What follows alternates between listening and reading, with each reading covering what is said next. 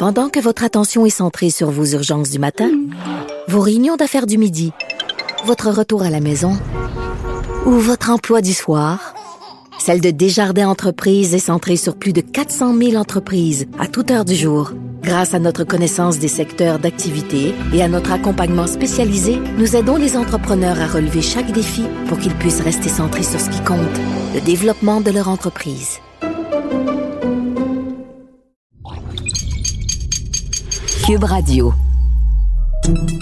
Salut, c'est Charles Dran avec l'équipe dans 5 minutes. On s'intéresse aux sciences, à l'histoire et à l'actualité. Aujourd'hui, on parle d'Alexandre. Alexandre le Grand. Il est mort en 323 avant notre ère. Il était l'homme le plus puissant d'Europe puisqu'il avait conquis des empires bien au-delà de sa Macédoine maternelle. La Macédoine de l'époque correspond à l'actuel nord-est de la Grèce. Sa mort donc à Alexandre prématurée fut instantanément l'objet de controverses et son corps et sa tombe l'objet de plusieurs conflits entre ces différents pays d'adoption qui le réclamaient.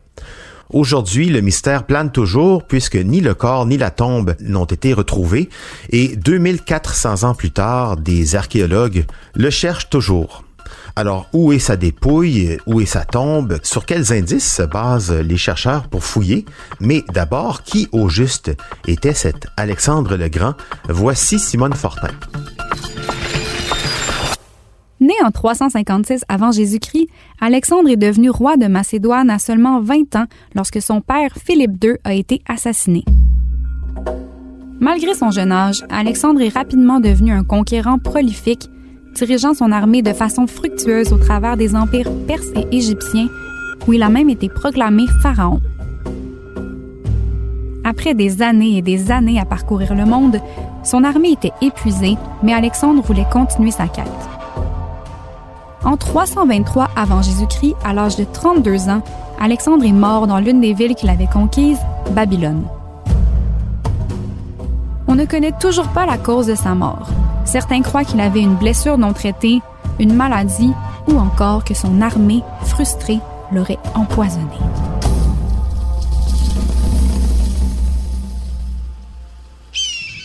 Selon les écrits restants de cette époque, on sait que tout de suite après la mort d'Alexandre, son corps a été laissé à lui-même pendant plusieurs jours alors que ses multiples généraux tentaient de s'entendre sur ce qu'ils allaient faire de l'empire laissé derrière.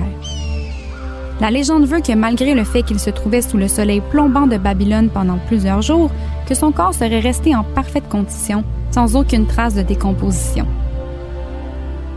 On sait qu'ensuite, le corps d'Alexandre a été embaumé puis placé dans un tombeau d'or. Celui-ci serait resté pendant au moins deux ans à Babylone durant la construction d'un char funéraire extravagant. Une fois le char terminé, Perdiccas, l'un des généraux d'Alexandre, aurait ordonné à ce que la tombe mobile soit transportée dans la ville d'Égée, en Macédoine, aujourd'hui au nord de la Grèce, pour être enterrée près de son père. La tombe ne s'est jamais rendue à bon port. Ptolémée, le général qu'Alexandre avait laissé en charge de l'Égypte, l'a intercepté en chemin vers la Macédoine. Il s'est alors emparé du corps d'Alexandre, puis l'a ramené en Égypte dans la ville de Memphis. S'ensuivit une guerre entre les deux généraux de laquelle Ptolémée est ressorti vainqueur et Perdiccas fut tué. Plusieurs années plus tard, Ptolémée aurait déplacé le corps d'Alexandre pour qu'il soit mis dans une tombe élaborée à Alexandrie, une ville fondée par Alexandre. Selon une théorie, le corps aurait été placé dans le cercueil vide du pharaon Nectanebo II, disparu des années plus tôt. Fait amusant, ce cercueil a été découvert par Napoléon et son armée au début des années 1800. Il se trouve aujourd'hui au British Museum à Londres. Le corps serait resté en place durant les 100 années suivantes jusqu'à ce que Ptolémée IV ne bouge Alexandre dans un nouveau cercueil et une nouvelle tombe royale, toujours à Alexandrie. La dynastie des Ptolémées s'est officiellement terminée avec la mort de Cléopâtre, la fille de Ptolémée XII, en 30 avant Jésus-Christ, suite à quoi l'Empire romain s'est emparé de la ville d'Alexandrie. Alexandre représentait alors encore un symbole de pouvoir et un conquérant à admirer pour les Romains. Plusieurs empereurs visitaient régulièrement sa tombe, dont César, Caligula, Titus et la liste continue. La tombe d'Alexandre à Alexandrie aurait survécu à plusieurs guerres et tentatives d'invasion. On en retrouve une mention dans un texte datant de 390 par un certain Libanius qui dit avoir vu le sarcophage. Mais dix ans plus tard, plus rien. Le corps et la tombe avaient officiellement disparu. La raison la plus plausible derrière cette disparition se trouve dans la religion. À ce moment-là, c'était plutôt le christianisme qui dominait en Égypte et il est possible que la tombe ait été détruite par des chrétiens parce qu'elle était considérée comme un symbole de religion païenne qui allait à l'encontre de la leur. Une autre théorie veut que la tombe d'Alexandre ait été transformée en l'église chrétienne Saint-Marc à Alexandrie, puisque celle-ci fut construite vers 390, donc en même temps que la tombe semble avoir disparu. Selon cette théorie, le corps d'Alexandre aurait éventuellement été transporté à Venise par des chrétiens qui croyaient avoir trouvé le corps du saint Marc. Mais si ce n'est pas le cas, où se trouve la tombe d'Alexandre le Grand? Elle pourrait être en Égypte, en Grèce, en Macédoine.